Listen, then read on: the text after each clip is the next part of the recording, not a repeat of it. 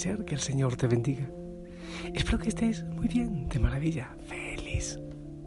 Feliz, gozando y dispuesto a gozar de todo lo que el Señor nos regalará. Hoy te pido por favor, sonríe. Y empieza, empieza con el Señor. ¿Cómo amaneciste? Tu cuerpo, descansaste bien. Tu mente, ¿hay algo que te está preocupando mucho? Tu espíritu, ¿qué tal sientes la cercanía del Señor? Hay veces que le sentimos muy lejos, de verdad. Que venga el Espíritu Santo a tu vida, a mi vida, aquí, a este lugar. Todavía mucha oscuridad, a lo lejos las luces. Aún no cantan las aves, ni tampoco Isaías, el gallito. Solo tú y yo. Porque yo sé que tú te unes, no sé en qué momento, pero te unes conmigo en oración. Es maravilloso. Millones orando los unos por los otros. Gloria al Señor. Hoy oramos de manera especial por los benefactores, los que de alguna manera cooperan a la extensión del reino en esta espiritualidad que el Señor nos regala en la familia Osana. Pedimos la intercesión de San Juan Pablo II, Papa, los que tenemos un poquitito más de años, vivimos tantas experiencias bonitas con el Papa Juan Pablo II, que este hombre interceda, bueno, que este hombre ahora santo en eternidad interceda por nosotros. Quiero compartirte la palabra del Señor. Eh, veo que está un poco oscuro, pero lo intentaré desde acá. Eh, quiero que meditemos la carta de San Pablo a los romanos. Hermanos, por un solo hombre entró el pecado en el mundo y por el pecado entró la muerte y así la muerte pasó a todos los hombres porque todos pecaron. Ahora bien, el don de Dios supera con mucho el delito, pues si por el delito de un solo hombre todos fueron castigados por la muerte, por el don de un solo hombre, Jesucristo, se ha desbordado sobre todos la abundancia de la vida y la gracia de Dios. En efecto, si por el pecado de un solo hombre estableció la muerte su reino, su reinado, con mucha mayor razón reinarán en la vida por un solo hombre, Jesucristo, aquellos que reciben la gracia sobreabundante que los hace justos. En resumen, así como por el pecado de un solo hombre, Adán, vino la condenación para todos, así por la justicia de un solo hombre, Jesucristo, ha venido para todos la justificación que da la vida. Y así, como por la desobediencia de uno, todos fueron hechos pecadores, así por la obediencia de uno solo, todos serán hechos justos. De modo que donde abundó el pecado, sobreabundó la gracia, para que así, como el pecado tuvo poder para causar la muerte, así también la gracia de Dios al justificarnos, tenga poder para conducirnos a la vida eterna por medio de Jesús nuestro Señor. Palabra de Dios. Bueno, pues ah, hay veces que la palabra del Señor nos mete en camisa de once varas como gallinas criando patos. Imagínate tú el enredo. Pues San Pablo hablan los romanos, bueno, y podemos extractar aquella verdad que creemos nosotros en nuestra iglesia de Cristo, la iglesia católica. Y es el pecado original. Vamos a hablar un momentito al respecto, porque sabes que esto creo que no se explica mucho y hay bastante confusión al respecto. Hay algunos que niegan el pecado original. Mm ruso creo que decía, no, no recuerdo bien, eh, el hombre nace bueno y la sociedad lo corrompe. Pues sabes que eso no es tan cierto. Y eso lo puede ir comprobando uno porque desde pequeñito el ser humano tiende al egoísmo, tiende, tiende a la mentira, el ego, el ego como que, como que nace antes que nosotros y, es, y muere 15 minutos después de que nosotros esperemos y se detenga nuestro cerebro. Entonces, no es así. Es verdad, claro, que hay tanta maldad y que uno va aprendiendo. Eh, si el hijo no se le enseña desde pequeñito el camino del Señor, pues será peor. Esa tendencia eh, hacia la mentira, hacia el pecado y hacia la maldad, pues será peor. Pero en sí, todos tendemos hacia la maldad. Hay unos menos, otros más. Entonces, mm, no, no es que el hombre nace bueno y la sociedad lo corrompe. Puedes comprobarlo con mucha facilidad. Nacen, por ejemplo, gemelos univitelinos y hay algunos que tienden más a la maldad que, el otro. ¿Ves? Bueno, por otro lado, otros tienden a creer que es una cosa genética. Entonces los genetistas pueden hacer eh, un estudio del ADN y, y, sanar esa parte profunda donde está el pecado. No, tampoco es. Es algo mucho más profundo que viene dentro, en la parte espiritual, no es físico, no es genético. Es en nuestra parte más profunda, en el lef, allá, en lo más profundo que nace. El Señor, eso sí, el Señor nos ha creado buenos y para el bien. Pero con nuestros primeros padres, ellos creyeron en la mentira del enemigo. Entonces buscamos, tenemos la tendencia a buscar ser otros dioses y, y uno, yo lo repito mucho, cada uno intenta ser el emperador y el dictador de la ventana que le corresponde en el trabajo o de la baldosita que tiene aún en la pareja. ¿Quién es el que manda o mandas tú o mando yo? Y entre los hermanitos también se ve, es que aman más a este que al otro, es que yo soy el que tengo poder. Entonces es una cosa que, surge.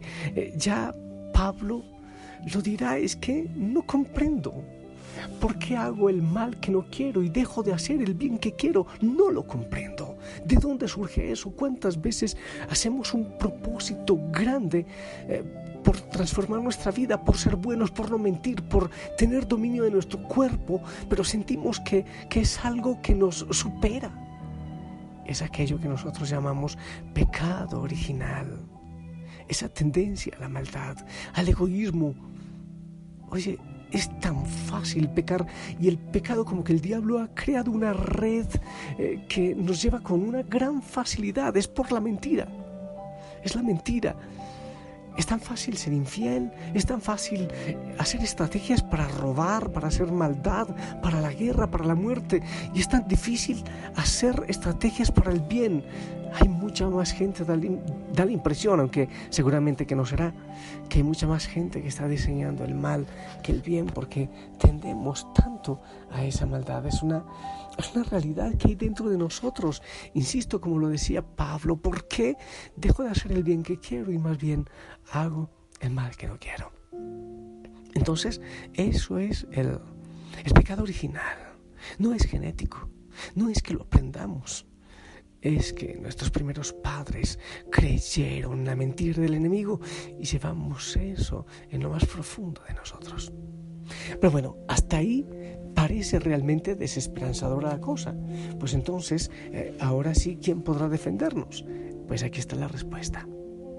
Dice la misma palabra, si por el pecado de uno solo, de un solo hombre, estableció la muerte su reinado, con mucha mayor razón reinarán en la vida por un solo hombre, Jesucristo, aquellos que reciben la gracia sobreabundante que los hace justos.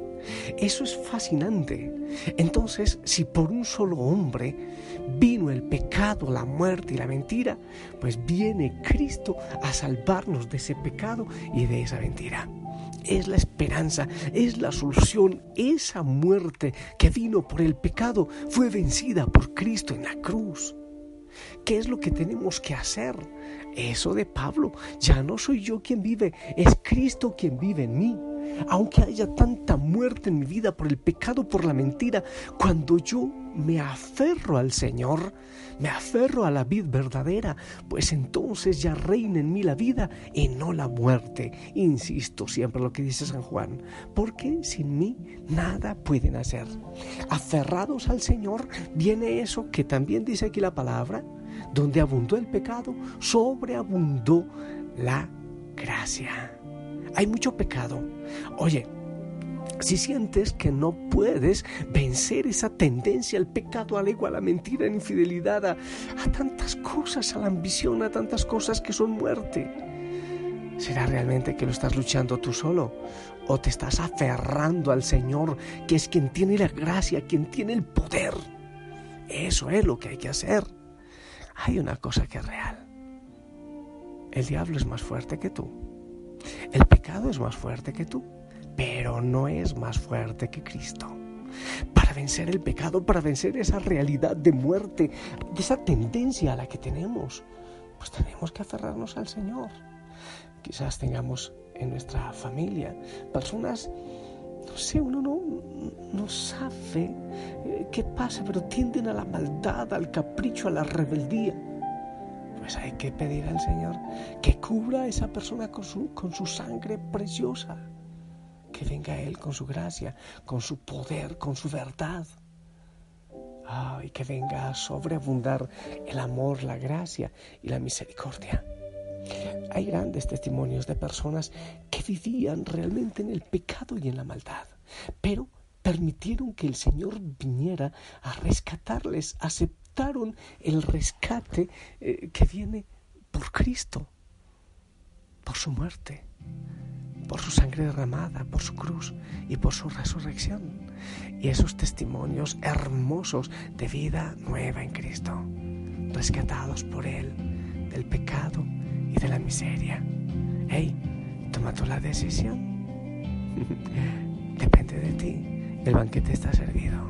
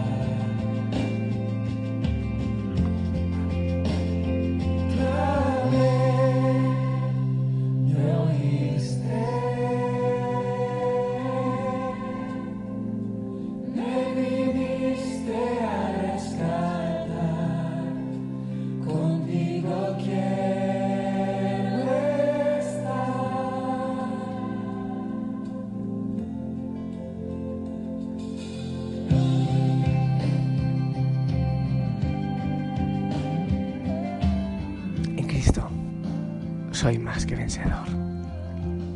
Qué bueno que lo digas tú también. En Cristo soy más que vencedor. Solo no puedo. Es verdad que el enemigo se burla de mí, se puede burlar de ti. Porque lo intentas y vuelves a caer y pides perdón y lo intentas y vuelves a caer. Pero tienes que poner frente a ti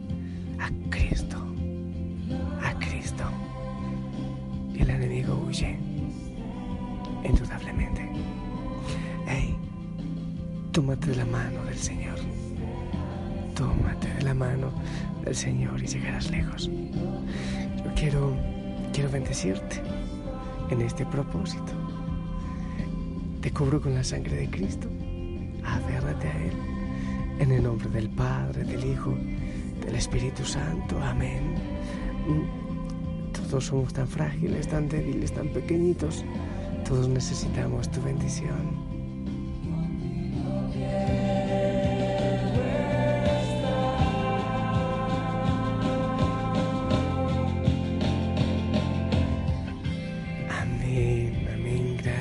Gracias, sonríe, tómate de la mano y levanta la cabeza. Hay grandes maravillas, triunfos para ti en este día, para tu familia también. Que la Madre María te lleve de la mano. Yo te amo en el amor del Señor. Oro por ti, aquí estaré orando también por ti y por tu vida. Si el Señor lo permite, nos escuchamos en la noche. ¿Quieres? Ok, ahí te espero. Y tú nos esperas, Señor. para rescatarnos, para salvarnos, para que abramos nuestro corazón. Yo te alabo y te glorifico, Señor. En ti somos vencedores. Sí, sí. Porque donde abunda tanto pecado, vienes tú con bendición, con tu fuerza y con tu poder. Derramas gracia. Ahora mismo, Señor. Fortalece a cada hijo, a cada hija de la familia Osana. Fortaleceles para el enemigo huya, huya despavorido.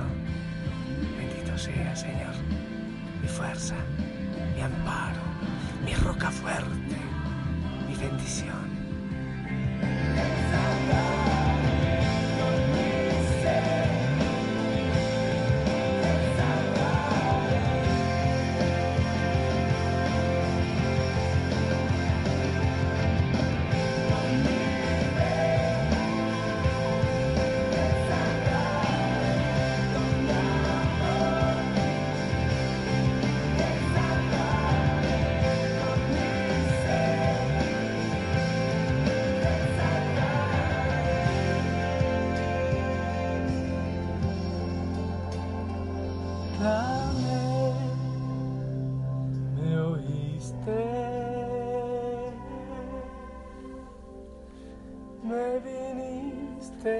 Viniste a rescatar, contigo quiero.